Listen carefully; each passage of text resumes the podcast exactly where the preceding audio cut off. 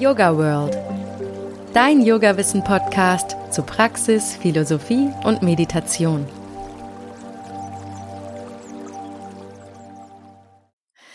Hallo und herzlich willkommen zum Yoga World Podcast. Der Yoga World Podcast soll Yoga bekannter machen und möglichst viele Menschen inspirieren, sich dafür zu öffnen. Also helft mir gerne dabei und bewertet den Yoga World Podcast mit fünf Sternen auf den Plattformen eures Vertrauens. Auf iTunes könnt ihr zum Beispiel auch eine kleine Rezension schreiben. Teilt den Podcast auf Social Media, kommentiert zum Beispiel die Instagram Reels oder auf unserer Website und empfehlt den Podcast euren FreundInnen weiter etc. Da kann man ja sehr vieles tun. Und natürlich könnt ihr mich auch immer direkt anschreiben, wenn ihr Fragen, Anregungen oder Kritik habt. Ihr erreicht mich auf Instagram unter Yogasahne oder ihr könnt mir an podcast.yogaworld.de mailen. Dort liebe ich den Austausch mit euch und schöpfe daraus ganz viel Inspiration und danke euch dafür. So, jetzt kommen wir aber zum heutigen Thema, die Symbolik der Asanas. Ihr habt euch bestimmt alle schon mal gefragt, woher die Namen der Yoga-Haltungen kommen und welche Bedeutungen damit verknüpft sind. Warum fühlen wir uns zum Beispiel im Baum verwurzelt, im Krieger kraftvoll oder in der Kobra mutig? Welchen Einfluss haben die Symbole der Yoga-Haltungen auf unsere Praxis? Diese Fragen und viele mehr beantwortet mir heute Anna Trökes. Hallo Anna, wie schön, dass du mal wieder dabei bist. Hallo. Die meisten von euch werden jetzt schon ein Gesicht vor Augen haben, weil Anna Drökes eine der bekanntesten deutschen Yogalehrerinnen ist und das nicht zuletzt, weil sie schon über 30 Yoga-Publikationen veröffentlicht hat, die in mehr als 13 Sprachen übersetzt wurden. Außerdem unterrichtet sie schon seit 1974 Yoga und leitet seit 1984 Yoga-Lehrausbildungsgänge für den BD Yoga. Und hier bei Yoga World ist Anna quasi schon Stammgast und versorgt uns mit Inspiration, Yoga-Wissen und viel Stoff zum Nachdenken. Wer hören will, was Anna über Tantra und die Ursprünge des Hatha Yoga erzählt, dem kann ich nur Folge 14 hier im Podcast empfehlen. Und in Folge 39 sprechen Anna und ich über die feinstoffliche Anatomie des Körpers und die inneren Räume. Kann ich auch nur sehr empfehlen. Jetzt aber zurück zur Symbolik der Asanas. Anna, jetzt darfst du. Was bringt es mir eigentlich, mich mit der Symbolik der Asanas zu beschäftigen? Wenn ich den Namen von etwas höre, entsteht in mir in der Regel gleich eine Vorstellung. Also wenn ich zum Beispiel Schlange höre, dann habe ich da sofort ein inneres Bild und verbinde etwas damit. Das nennt man ja Konnotation. Die Inder nennen das Nama Rupa. Also aus dem Namen entsteht für mich eine Form. Solange ein Ding keinen Namen hat, bedeutet mir das gar nichts. Ja, und das Wichtige sind eben diese ganzen Konnotationen, also diese Wortbedeutung, die, das heißt eigentlich Mitbedeutung. Und die setzen etwas zusammen. Also wenn ich Baum höre, dann äh, habe ich erst mal ein Bild von einem Baum und dann äh, weiß ich aber auch, äh, weil ich das so gelernt habe, dass ein Baum Wurzeln hat und dass das wichtig ist, dass das starke Wurzeln sind und dass er einen starken Stamm hat. Sonst wird es nichts mit Ästen und mit, mit Blüten und mit Früchten und so weiter. Und wenn ich dann in, in dem Asana Baum stehe und äh, stabil bin, habe ich zum Beispiel eine Rückmeldung dass ich offensichtlich da gut verwurzelt bin und eben stabil wie ein guter, solider Baum stehe oder wenn ich wackel, kann ich mir zum Beispiel vorstellen, ah ja, also es ist ja alles symbolisch. Ich habe ja keine Wurzeln, ich habe auch keinen Stamm, ich habe auch keine Äste und so weiter. Aber diese Bilder unterstützen mich dann da drin, dass ich mir sage, oh, ich muss vielleicht was für meine Wurzeln tun, damit ich stabiler stehe, damit ich mich hier oben entfalten und ausbreiten kann. Und das ist jetzt mal ein ganz schlichtes Beispiel.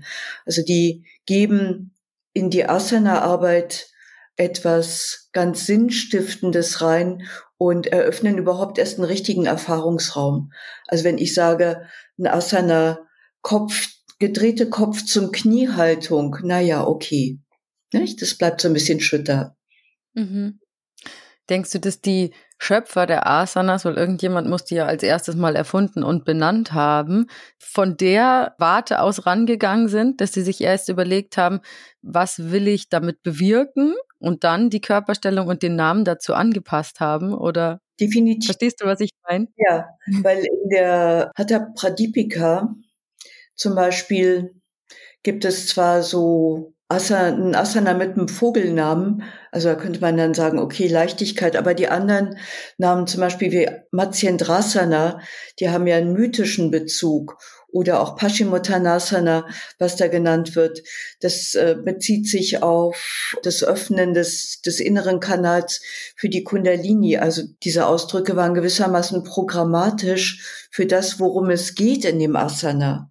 Also die waren jetzt in dem Sinne noch nicht mal so symbolisch, aber Adamatsyendrasana, also so wie wir das heute üben, wir nehmen immer der Regel das Ada dazu, also halb, äh, heißt ja, ich drehe mich erst zu der Seite von Matsya, der Seite Fisch, und dann drehe ich mich zu der Seite Indra, das ist der Blitzeschleuderer. Also ich drehe mich erst zur Mondseite, dann drehe ich mich zur Sonnenseite und erfahre auf die Art und Weise äh, eben bewusst den linken Raum, den Mondraum und bewusst den rechten Raum, den Sonnenraum. Und dann bin ich im Grunde genommen in diesem Konzept von Hatha und verkörper das und erfahre das.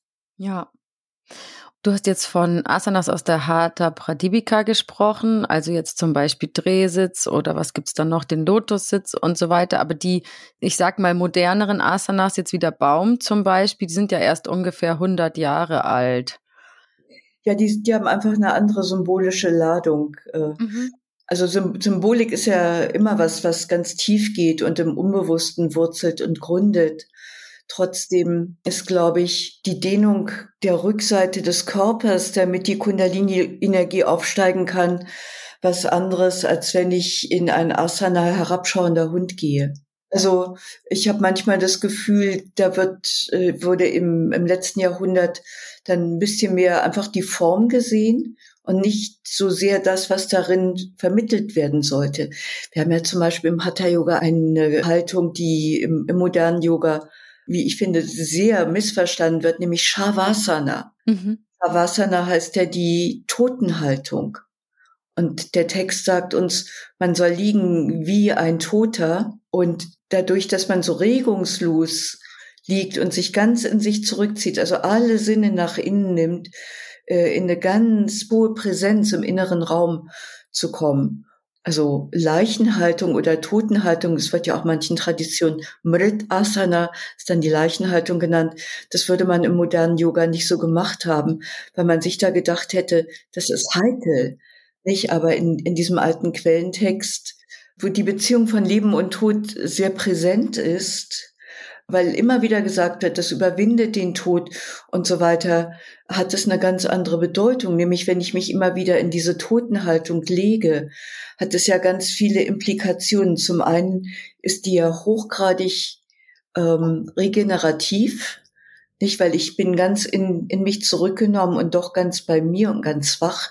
In mir ist es ja nicht, dass ich mich da hinlege, mag Tiefenentspannung und so ein äh, kleinen Powernap halte, ja, sondern ich bin ja tatsächlich, tatsächlich da und trotzdem mache ich mir bewusst, ich liege jetzt da wirklich wie eine Leiche, ja, und denke vielleicht darüber nach, wenn ich eines Tages beim toten Gott Yama durch die Tür gehe, dass ich dann vielleicht diesen Körper auch wie diese Leiche da liegen lasse, aber dass mein, mein Bewusstsein äh, eben so, so präsent und so klar ist.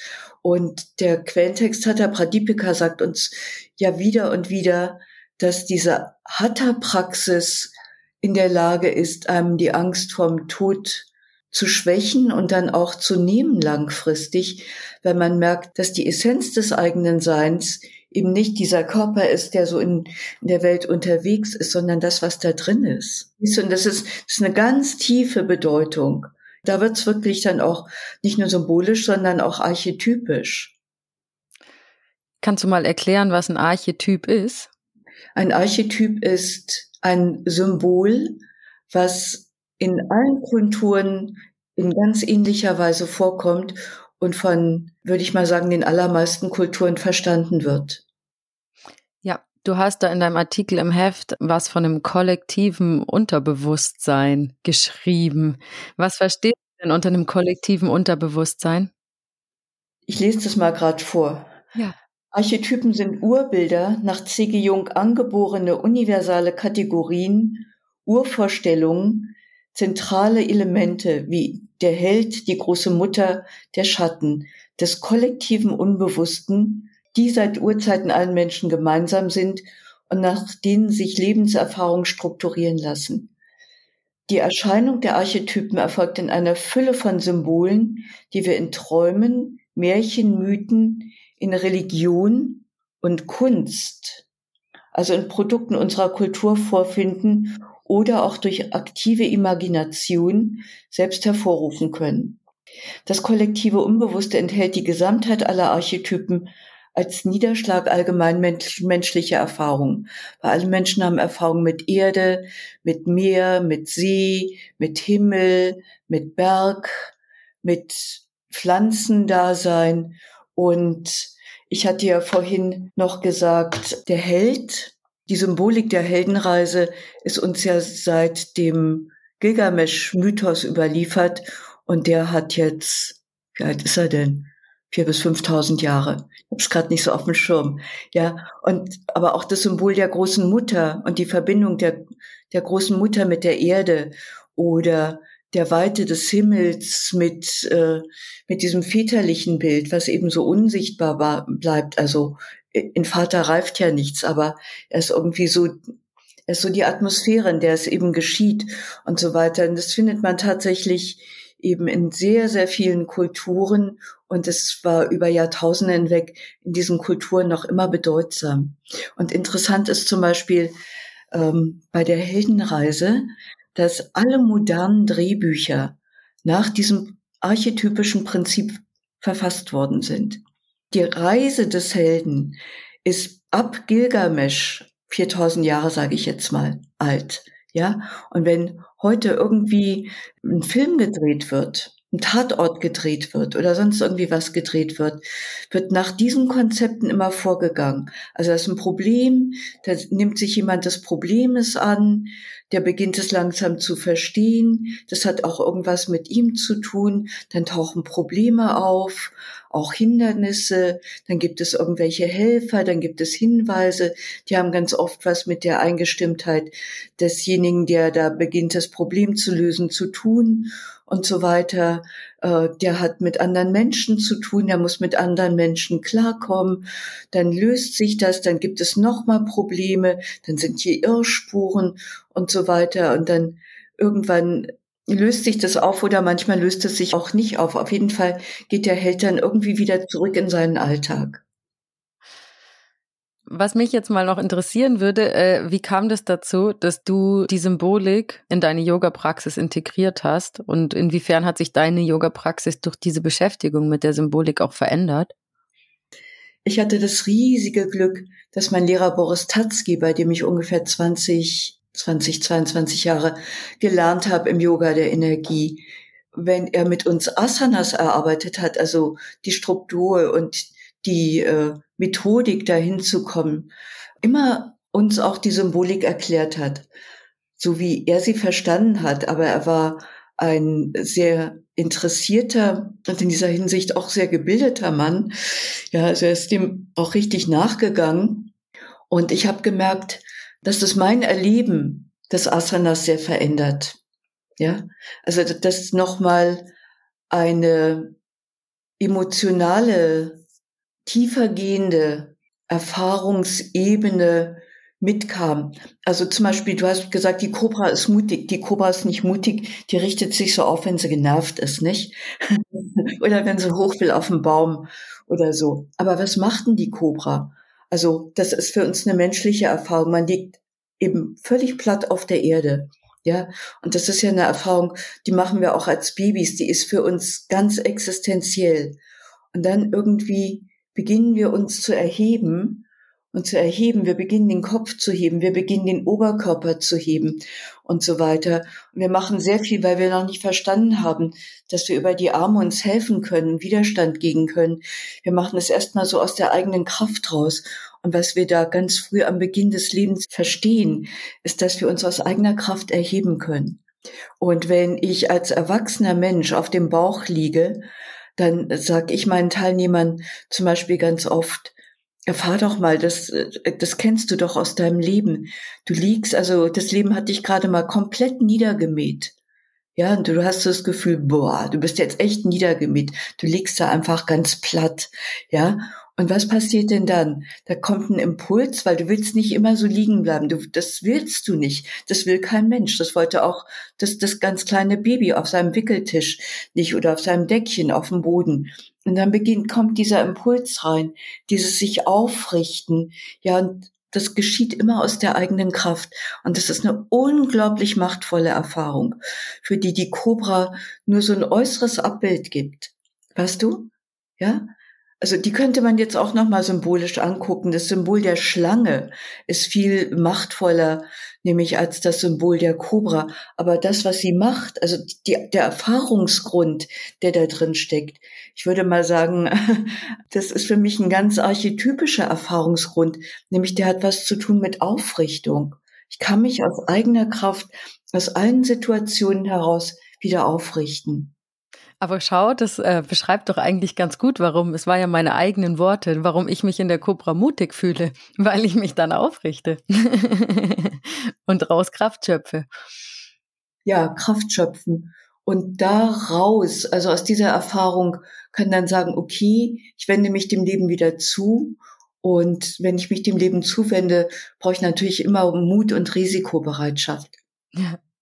Aber ich würde mir manchmal wünschen, dass das eher Schlange genannt wird, weil die Schlangen sind als Archetyp viel, viel interessanter. Also in der Mythologie leben die nämlich immer in den drei Räumen.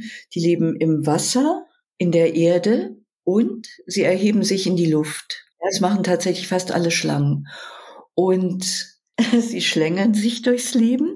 Also sie gehen mit der Wellenbewegung des Lebens einher was ich, was ich auch, also wie sie sich bewegen, nicht? Durch das Leben, das ist, das ist erstaunlich. Äh, sie machen noch was ganz Erstaunliches, nämlich sie wachsen durch Häutung. Mhm. Ah, sie wachsen durch Häutung. Und wenn sie merken, dass das ansteht, dann kommt in die Schlange so eine Unruhe und sie sucht Reibung. Sie beginnt sich überall zu reiben um ihre alte Haut abzustreifen. Und ich merke jede dieser Formulierungen. Also das passiert ja tatsächlich. Aber wir haben daraus wir messen diesen, diesen Formulierungen heute Symbolkraft zu. Nicht? Ich sage, ich suche Reibung. Und das ist ja ganz vieldeutig. Ich sage, ich will meine alte Haut abstreifen. Und ich muss die alte Haut abstreifen, um wachsen zu können. Ja, das hat so viele Bedeutungsebenen. Und äh, ich finde, das ist sehr machtvoll, dass man, dass man das dann realisiert, mal für sich selber. Und wenn man äh, in, dann in, in diese Haltung geht und sich da drin bewegt, dass man auch das mal mitnimmt und sich fragt, bin ich denn auch wohl in meiner Haut? Oder wird sie mir wieder zu eng? Brauche ich einen größeren Lebens- und Erfahrungsraum? Und so weiter. Und dann kommen nämlich auch diese ganzen Kategorien. Ich gebe, ich begebe mich aus dem Weg aus eigener Kraft und, und ich realisiere das, was ich da jetzt sehe und ich begegne dem eben mutig und offen. Ah, super spannend. mache auch über die Schlange immer einen ganzen Tag und ja, und ich merke, das geht so tief. Meine Teilnehmer, die sind dann, also die, die packt das richtig und die, die wissen genau, oh warte, ja, da, also da muss ich unbedingt drüber nachdenken. Ja. Könntest du vielleicht nochmal so als Anregung ein paar allgemeine Fragen formulieren oder aufzählen, wenn ich jetzt in einer Asana bin, welche Fragen ich mir konkret stellen kann, um die Symbolik der Asana besser zu verstehen? Hm. Ja, ein ganz wichtiger Schritt um sich diesem Thema überhaupt annähern zu können, ist, dass ich den Performance-Aspekt vergesse. Ja, wenn die Form wichtig ist und ich versuche in die Form zu gehen, dann bin ich nicht im Erleben. Also ich habe ein Bild davon, von dieser Form und versuche mit meinem Körper diese Form zu gestalten. Und dann springt vielleicht noch jemand um mich rum und nimmt mir auch die Schultern so und so weiter, bin ich ganz weg von mir. Richtig? Ja. ja. Aber wenn ich versuche von innen heraus, also erstmal in die Ausgangshaltung gehe und mich meinem Erleben verbinde und es geht dann mehr darum, eine Haltung zu gestalten und durch diese Gestaltung und die Erfahrung und die Empfindung ihr Form zu geben, verändert sich unglaublich viel.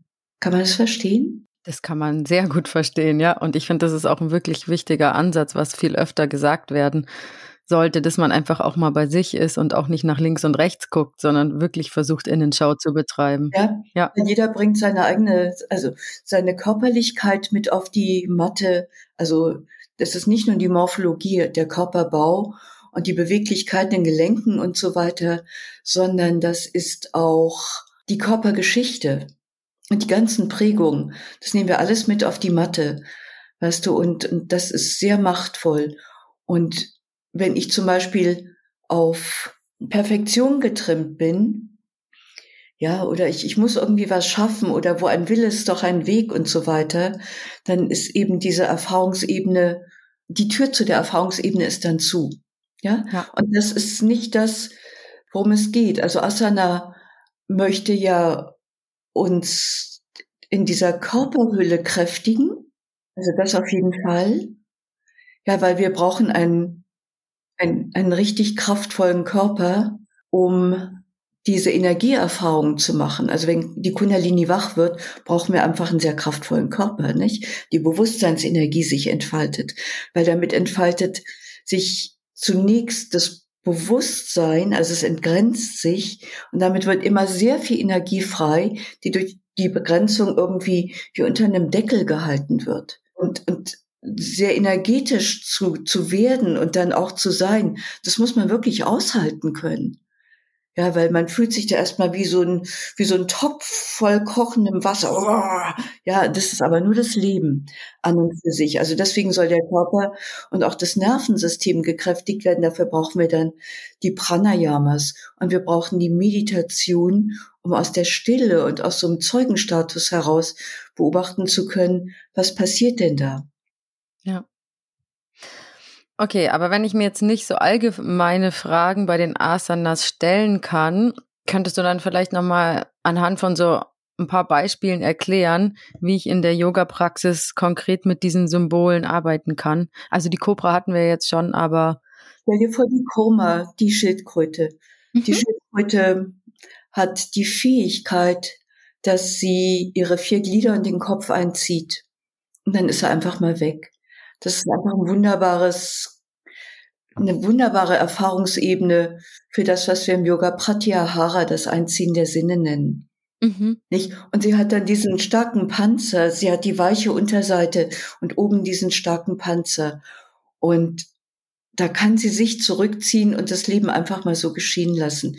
Und zu wissen, also wenn ich mich in so eine Vorbeuge gehe und mich so zusammenziehe, und deswegen mag ich ja auch diese Koma lieber, wenn die Beine in dieser Haltung sind und nicht die Beine so weit ausgestreckt. Ich finde, das widerspricht ja auch fast, sondern ich, ich versuche mich ganz klein zu machen, wie so ein Päckchen, ja. Dann kann ich eben das Gefühl entwickeln, mich ganz in mich zurückzuziehen und wieder ganz zu mir zu kommen. Und damit ist das ein sehr wertvolles Asana. Ein Asana, das das auch sehr anbietet, es ist kein Asana, es ist sogar eine Mudra, ist Yoga Mudra. Weil in Yoga Mudra falte ich mich ja komplett ein und in der Hatha Pradipika steht ja, dass man dann die Arme nach hinten nimmt und das eine Hand ein Handgelenk hält. Das ist jetzt für die Nacken der meisten modernen Menschen nicht so günstig, aber es ist auf jeden Fall eine in sich geschlossene Form und Mudra heißt ja ursprünglich Siegel. Das ist das Yoga des Siegel. Es ist ein Ausdruck vollkommener Sammlung und vollkommenen sich in sich zurückziehens, zu sich kommens und bei sich seins. Ja. Und noch was ganz Wichtiges. Hier dieser bewegte Geist, der mal so rumflattert, der kommt in Kontakt mit der Erde, mit der Ruhe, der Stabilität der Erde. Ja, und die Sinne sind wieder eingezogen. Das heißt, wenn ich in Yoga Mudra bin, dann gucke ich nicht rum. Ich ras nicht rum. Ich, ich, ich bin nicht mehr in meinem üblichen alltäglichen Aktivismus, sondern ich bin zur Ruhe gekommen. Das ist der Ausdruck von Yoga. Und wenn ich da länger drin bleibe, ja, irgendwann geht dieses Chitta Vritti eher in, in Richtung Niroda, also die Aktivitäten des Geistes, die fahren runter und wenn man das wieder und wieder macht und das Nervensystem sich dran gewöhnt, dann geht, fährt es auch mal ganz runter. Und das wäre ja dann dieser Niroda-Zustand. Der Berg, den Berg fand ich noch interessant. Der Berg, das ist ja einfach als äußere Form nur das aufrechte Stehen. Tadasana. Oder manchmal sitzt man auch, nimmt die Hände hier rüber, dann ist man Meru, Dandasana Meru ist der Weltenberg. Und man geht dann auf die Meditation der Achse, aber erstmal der Berg. Der Berg ist immer der Erde verbunden. Der Berg ist geerdet. Der Berg ist aus der Erde erwachsen in Urzeiten. Der Berg ist immer unten breit, irgendwie breiter als oben, ne? Ja. So als Archetyp hat er eben diese Dreieckform.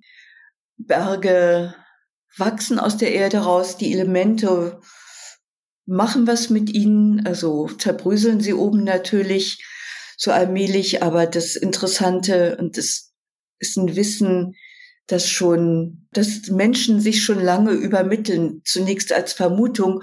Und seitdem wir Satelliten haben, wissen wir das eben auch ganz konkret. Berge wachsen. Alle Berge wachsen. Das heißt, die werden oben in ihre Sedimente zerbröselt und von unten wachsen sie immer weiter nach. Was für ein Symbol. Ja, also ich stehe da als Berg. Natürlich rupft mich das Leben auch äh, mehr oder weniger intensiv. Und was mache ich? Ich wachse aus mir heraus dem wieder nach. Und ich wachse aus mir heraus und immer über mich hinweg. Ja? Und das sind, finde ich, ganz machtvolle Bilder. Und was ich den Teilnehmenden dann dazu immer noch sage, weil das ist für uns so sprichwörtlich, der Felsen der Brandung. Der Felsen der Brandung ist irgendwann zerbröselt und der wächst nicht nach. Die Brandung wird den Fels irgendwann in seine Bestandteile zerlegen. Und dann liegt er da als Kieselstrand. Richtig? Ja. Weil Brandung ist so gewissermaßen das Leben. Und da ist nicht diese, diese Kraft, die von unten das immer wieder rausschiebt. Ja. Versteht man das? Ja. Das versteht man gut, natürlich, ja. Ja. ja. ich liebe sowas einfach. Das ist nicht. Und es, wir, wir finden diese symbolischen Bilder, die uns dann teilweise auch in den Asanas begegnen, ja schon äh, seit ewigen Zeiten in den Mythen, in den Mythologien. Ähm, ja, also Shiva sitzt ja nicht umsonst auf einem Berg drauf, auf dem Kailash. Ja, und dieser Berg ist ja wie Shiva. Das ist ja ein ganz besonderer Berg. Der hat ja hinten so eine, so eine Wirbelsäule, also so ein Rückgrat hat dieser Berg. Und der sitzt da oben, weil er eine ganz wichtige Funktion hat in der Welt. Also er sitzt ja nicht da oben irgendwie, sondern meistens sitzt er in der Meditation. Er ist der Herr des Wandels. Und um zu wissen, wo ist Wandel notwendend, notwendig, ja, braucht man einen Überblick. Also was ich bis jetzt mitgenommen habe, ist, dass die Symbole ein ganz kraftvolles Instrument sind, um die Yoga-Praxis von der körperlichen Ebene auf die geistige und emotionale Ebene zu heben gewissermaßen auf die psychologische Ebene. Also psychologische Psyche, Ebene. Ja. Psyche, die ja immer mitübt, mit einzubeziehen. Und die erfahren wir eben über unseren Geist und über die Gefühle. Aber wir können dann auch bestimmte Gefühle oder bestimmte Erfahrungen, Empfindungen lernen zu verkörpern, zum Beispiel als Berg, indem ich erfahre, ich stehe da stabil und ich habe eine Standfestigkeit und ich bin standhaft und standfest aber was ich ja nie verhindern kann, ist dieses ganz sanfte Schwanken. Und dennoch bin ich stabil, ja. Und ich kann auch erfahren, dass ich den Kopf oben habe. Nicht? Am Beginn des Sonnengrußes stehe ich da. Also ich stehe ja gerne in Tadasana. Ich habe dann die Arme neben mir oder sogar auch in Samastiti. Und dann erhebe ich mich. Das ist ja auch so eine unglaublich machtvolle Geste. Ich schöpfe diesen ganzen Raum aus und dann gehe ich aus dieser Weite des Raumes bis runter zur Erde und ich nehme diese ganze Kraft und diese ganze Stabilität, mit der ich begonnen habe in der Ausgangshaltung, mit in diese Vorbeugen, dieses Loslassen. Weil es könnte ja auch wie so ein Kollabieren sein, wenn ich da so runtergehe. Aber wenn ich aus Berg komme, gehe ich anders in eine Vorbeuge. Also ich werde mich anders aufrichten und ich werde anders in eine Vorbeuge gehen. Ja. Und jetzt neben den psychischen Wirkungen, auch jetzt, wie wir gelernt haben, körperlichen Wirkungen, mm, inwiefern können Symbole auch mein spirituelles Wachstum beeinflussen? Wie wirken die auf spiritueller Ebene? Wenn ich nochmal zurückgehe zur Leiche, zur Totenhaltung oder Leichenhaltung, dann schickt mich das ja in Empfindungen, Gefühle und Überlegungen rein, wo ich mir meiner Endlichkeit bewusst werde und beginne über mein Leben nachzudenken und wer bin ich? Bin ich dieser Körper? Dieser Körper liegt hier gerade wie tot, ja, wie, der liegt hier wie eine Leiche, aber ich bin ja da, mich gibt's ja. Wer bin ich denn eigentlich? Als wen erfahre ich mich? Wenn ich da nämlich in Shavasana liege, mit geschlossenen Augen erfahre ich mich als gar nichts, außer nur, dass ich da bin, ja? Dann kann mich das auf den Weg führen, dass ich darüber nachsinne, wer bin ich denn als Ego? Und dann merke ich vielleicht, ich habe ja jede Nacht solche Phasen, wo ich auch ganz tot bin, die Tiefschlafphasen, ich verliere mich völlig, ich habe da gar keine Angst. Und dann überlege ich, muss ich denn wirklich mich so sehr fürchten, wie alle Menschen vom Tod und vor der Vergänglichkeit und vor der Endlichkeit? Gibt es nicht etwas in mir, was ewig ist? Ja, und damit bin ich natürlich in einem, wie ich sagen würde, in einem spirituellen Diskurs. Ja, stimmt. Unbedingt. Mhm. Ja. Kann ich mich mit Symbolen näher an Samadhi hinarbeiten? Das, das kommt darauf an, wie man Samadhi definiert. Äh, Im Hatha Yoga wird Samadhi definiert als Laya, als ein sich auflösen in etwas Größeres, ein sich auflösen in Energie und Bewusstsein und schlussendlich in reines Bewusstsein, also sich wieder in Shiva auflösen. Aber dazu müsste ich ja eher an gar nichts denken, um mich aufzulösen, oder? Naja, wenn du da liegst als Leiche, ist das kein Thema. Ja. Stimmt, ja. Und das andere, äh, womit, also diese, dieser Begriff Laya ist ja auch hochgradig symbolisch. Der heißt sich auflösen und die Quellentexte sprechen auch immer da, wieder davon, dass es darum geht, sich absorbieren zu lassen. Und sich absorbieren zu lassen heißt ja, dass ich bereit bin, die Kontrolle komplett aufzugeben, nicht? Also ich bin dann wie die Welle, die vollkommen damit einverstanden ist, sich in die Weite des Ozeans, die Weite und in die Tiefe des Ozeans wieder aufzulösen. Hast du Samadhi schon öfters erlebt? Oder überhaupt schon erlebt? Ja, dieser, also wenn ich meine eigene Definition da nehme, die ich gerade gegeben habe, habe ich das schon sehr oft erlebt.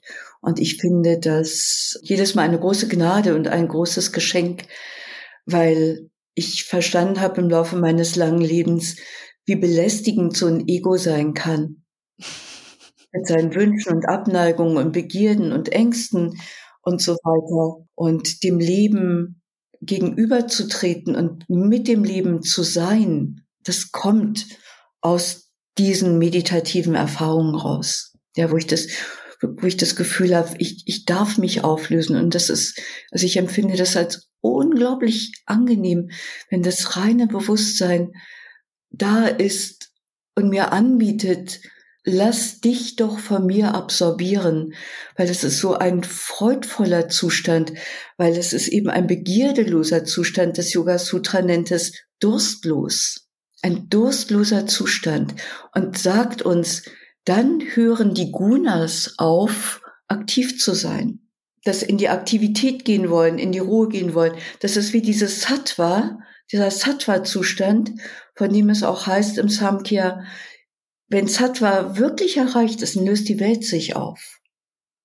Und das, was übrig bleibt, ist immer reines Bewusstsein. Und das sind Zustände, die sind unendlich friedvoll. Und weil sie so friedvoll sind, sind sie auch unglaublich nährend. Ah, es klingt so schön. Ich fühle mich ja auch oft belästigt von meinem Ego, aber ich hatte diesen Zustand leider noch nicht. Und mir ist auch jetzt letztens erst wieder klar geworden, dass dieses ganze Theorie-Ding, ich bin ja ein sehr theoretischer Mensch und forsche die ganze Zeit und interessiere mich so für diese ganzen mhm. Hintergründe, aber dass man einfach auch dieses Erfahrungsding viel mehr zulassen muss um eben auch mal diese Zustände erleben zu können, um auch mal auf eine weitere Stufe zu kommen. Das ist mir gerade ganz präsent im Leben. Susanne, wir brauchen beides. Also Erfahrung ja. steht natürlich im Mittelpunkt, weil was du nicht erfahren hast, das äh, ist für dich bedeutungslos. Aber wir müssen auch die Erfahrung benennen können. Also ich muss sie mir benennen können und dafür brauche ich eben Begriffe und Begriffe sind immer Konzepte. Ja. Ja. Und also Konzepte ist gewissermaßen sowas wie ein Oberbegriff, aber jeder Begriff, damit hatte ich ja begonnen, hat diese Konnotationen, also diese Mitbedeutung, also Bedeutungsebenen, die da mitschwingen. Und nur dadurch kann ich mir selber sagen, erzählen, was ich da erfahre und drumherum da gewissermaßen meine eigenen Geschichten, meine Narrative bilden. Ja, sonst bleibt es bedeutungslos. Ich mache eine Erfahrung, die rauscht aber durch mich durch. Und das ist ja in der Kindheit so, bevor Kinder Begriffe bilden können und Konzepte, äh, mit Konzepten arbeiten können, erfahren die ja auch ganz viel. Und diese, frühkindli diese frühkindliche Amnesie kommt ja daher, dass die ganz viel Erfahrung gemacht haben, aber sich die selber nicht erzählen können. Deswegen bleibt es vage. Ja, also es, es bleibt es bleibt so verschwommen, es bleibt so ungewiss. Und erst in dem Moment, wo ich das in irgendwas einbetten kann, also als Begriff oder als Konzept oder sogar vielleicht in, in eine Mythologie oder in, in so ein, äh, ein Symbol oder ein Archetypus, gewinnt es unglaublich an Kraft, nämlich dadurch, dass es Bedeutung kriegt. Ja, und das ist ja nicht nur die Bedeutung für mich, sondern wenn ich weiß, bei so einem Archetypus, zum Beispiel wie die Heldenreise, dass, dass die Menschen, dass einzelne Menschen das bewusst getan haben und dass im Grunde genommen jedes Leben so eine Heldenreise ist. Die meisten kriegen es gar nicht mit. Das Angebot der Heldenreise, also eine bewusste Lebensführung und Gestaltung, ist immer da. Ja, und wenn ich das mache, dann bin ich anwesend in meinem Leben, dann bin ich Teilhabende an meinem Leben. Und wenn ich aber keine Konzepte habe dafür, dann lebe ich einfach von Tag zu Tag und das Leben rauscht einfach durch. Ja, ich meine, diese Erfahrung machen wir auch alle. Immer wieder, wenn so viel los ist und wir dann eben auch sehr unbewusst und im Autopilotmodus unterwegs sind. Aber ich, wenn ich mir erlaube, dann wieder zur Ruhe zu kommen und mich zu fragen, was geht denn hier eigentlich vor? Was ist denn mein Leben? Was, wie, wie bin ich in meinem Leben? Wie gestalte ich es und so weiter? Nicht, dann kriegt es plötzlich wieder Bedeutung. Ich gebe dem Bedeutung und dann ist es auch so, dass ich meinen inneren Kompass wieder ausrichte, dass ich mich frage, wo will ich denn hin? Was ist denn förderlich? Was, was ist gut für mich? Was ist gut, was ist gut für das Wohl aller Wesen? Weißt du? Ja. Das ist so grundlegend. Ah. Hm, was ich noch so nett fand, weil im aktuellen Heft hast du angeregt, die Asanas als Einladungen zu verstehen. Und irgendwie diese Begrifflichkeit hat in mir wirklich was angerührt. Das fand ich total, ja, irgendwie inspirierend. Kannst du nochmal für die Hörer kurz erklären, inwie inwiefern du Asanas als Einladungen verstehst? Die Form eines Asanas lädt dich in einen Erfahrungsraum ein. Wenn du in Uttita Trikonasana gehst, dann erfährst du Dreiecke und du erfährst, wie stabil das Dreieck ist, wenn die Füße so auseinanderstehen, ja, und noch ein bisschen so versetzt, beckenbreit, dann erfährst du Stabilität in Dreieck und du kriegst eine grafische Form und eine Struktur. Also du erfährst Stabilität und du erfährst Struktur. Deswegen ist zum Beispiel Utita Trikonasana ein super Dreieck, äh, ein super Asana, wenn man das Gefühl hat, man ist gerade in seinem Leben ziemlich unstrukturiert unterwegs. Oder du stellst dich in Virabhadrasana 2. Das ist ja ein sehr großer Schritt und du hast beide Fersen auf einer Ebene. Das ist eigentlich so wackelig. Eigentlich steht man ja ein bisschen wie auf so einem Schwebebalken, nicht auf der einen Linie. Und dann richtet man sich aus, man findet die eigene Mitte wieder. Und nicht wie viele, die stehen ja irgendwie so. Ja, also man sucht die eigene Mitte, man sucht das eigene Lot, die Schwerkraftlinie. Und dann breitet man vom Herzen her die Arme aus und dann kann man nochmal nach hinten gucken, wo komme ich her? Und dann, wo das Bein vorne ist, nach vorne gucken, über die Hand hinweg und wo will ich hin? Hammer. Weißt du, das ist eine Form, die lädt in so ein Erleben ein. Nicht? Und okay, also die Form ist dann natürlich wichtig. Das ganze Alignment ist wichtig, sonst gehe ich nicht in die Erfahrung. Aber es geht nicht darum, dass ich die Form darstelle, sondern dass ich eine Form erschaffe, die mir Erfahrung ermöglicht. Ja. Das muss man sich immer mal wieder merken. Bei mir ist das so, ich äh, weiß das grundsätzlich alles in meinem Verstand, aber oft, wenn ich dann in der Praxis bin, ist es dann doch wieder so, dass ich total drauf bestehe, da jetzt perfekt reinzugehen und da jetzt perfekt reinzugehen. Und dann ist es immer gut, wenn ich von meinem Yogalehrer oder meiner Yogalehrerin wieder dran erinnert werde. So, jetzt geh mal ins Spüren. Mhm. Obwohl ich ja selber auch Yoga unterrichte und das meinen Schülern selber sage. Wenn ich dann selber in der Praxis bin in den Momenten, dann, ähm, ja. Mhm. du bist dann in einem Schülerstatus und Schüler wollen einfach den Anforderungen und Erwartungen genügen, um dann gelobt zu werden, ne? Ist doch so bei Schülern. Ja. ja? Aber ich sag's nochmal, es gibt im Yoga nichts zu erreichen, ja? Im Grunde genommen sind die ganzen Methoden, die uns ein, äh, die uns überliefert worden sind, Angebote und Einladungen, eben wieder für Erfahrung. Ja, die, die Erfahrungsebene ist da die wichtige und die wesentliche, weil diesen Weg, den ich gehe, also ob das nun Ashtanga ist oder die, die Leiter am Hatha-Yoga, äh, sind ja immer Erfahrungswege und ohne Erfahrung nützt es ja gar nichts. Also äh, sich das intellektuell vorzustellen, hat noch niemand irgendwo hingebracht.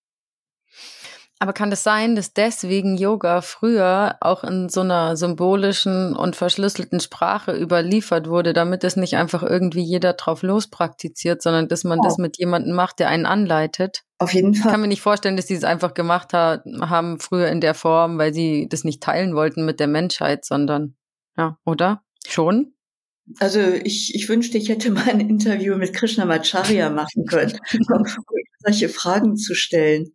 Ja, oder auch die, die Rendra Brahmachari. Aber was im Hatha Yoga ganz wesentlich ist, also bei Direndra Brahmachari ist es auf jeden Fall noch, noch gut nachvollziehbar, auch durch seine Bücher, die schon lange vergriffen sind, dass es um Energie geht, also dass dieser Energieaspekt so wichtig ist, dass äh, der Geist immer wieder bewirkt durch seine Anspannung, durch sein Wollen, durch die Kleshas, dass der Körper sich wie zusammenzieht und blockiert. Und wenn ich über Bewegung, wenn ich über Haltung, wenn ich über Achtsamkeit, wenn ich über Atem und so ein inneres, ich gehe jetzt in den Erfahrungsraum und ich will gar nicht, ich schaue mal, wenn ich in diese Form gehe, was es da zu erfahren gibt, auch meinen Geist entspanne, sich der, die Körperräume wieder öffnen und die blockieren. Also ich, ich finde, das muss viel mehr in den Fokus gestellt werden, weil sonst nehmen wir ganz gnadenlos die Ansprüche und Erwartungen der Leistungsgesellschaft immer wieder mit auf die Matte. Und das viele Frauen sowieso von ihrer Prägung her Perfektionismus geplagt sind, ja, nehmen sie eben auch ihren Perfektionismus mit auf die Matte. Und darum geht's überhaupt nicht. Und da sage ich mir, wie schade. Also das ist wie, wie Svatmarama am Beginn der hat der Yoga Pradipika sagt, jemand, der sich nicht dafür interessiert, die Leiter ganz nach oben zu gehen, also sich auf diese Samadhi-Zustände, die da Raja-Yoga genannt werden, zuzubewegen, der ist ein Narr, der vertut seine Zeit. Ja. Also neumodisch, modern hätte er dann gesagt, der soll doch lieber zu Bauchbeine Pro gehen oder Pilates machen. Ja, ja. Ne? Ja. ja. Der übt Yoga, ohne sich des Potenzials von Yoga bewusst zu sein. Und das ist sehr groß. das ist unergründlich, sage ich dir. Also mein Leben reicht, wird dafür nicht ausreichen. Ich bin an der Oberfläche und absolute Anfängerin. Und je länger ich das mache, desto mehr weiß ich, was ich nicht weiß. Aber es macht mega Spaß, sich damit zu beschäftigen. Auf jeden Fall, ja. Hm, kurz noch zum Abschluss. Anna, hast du ein Lieblingssymbol im Yoga?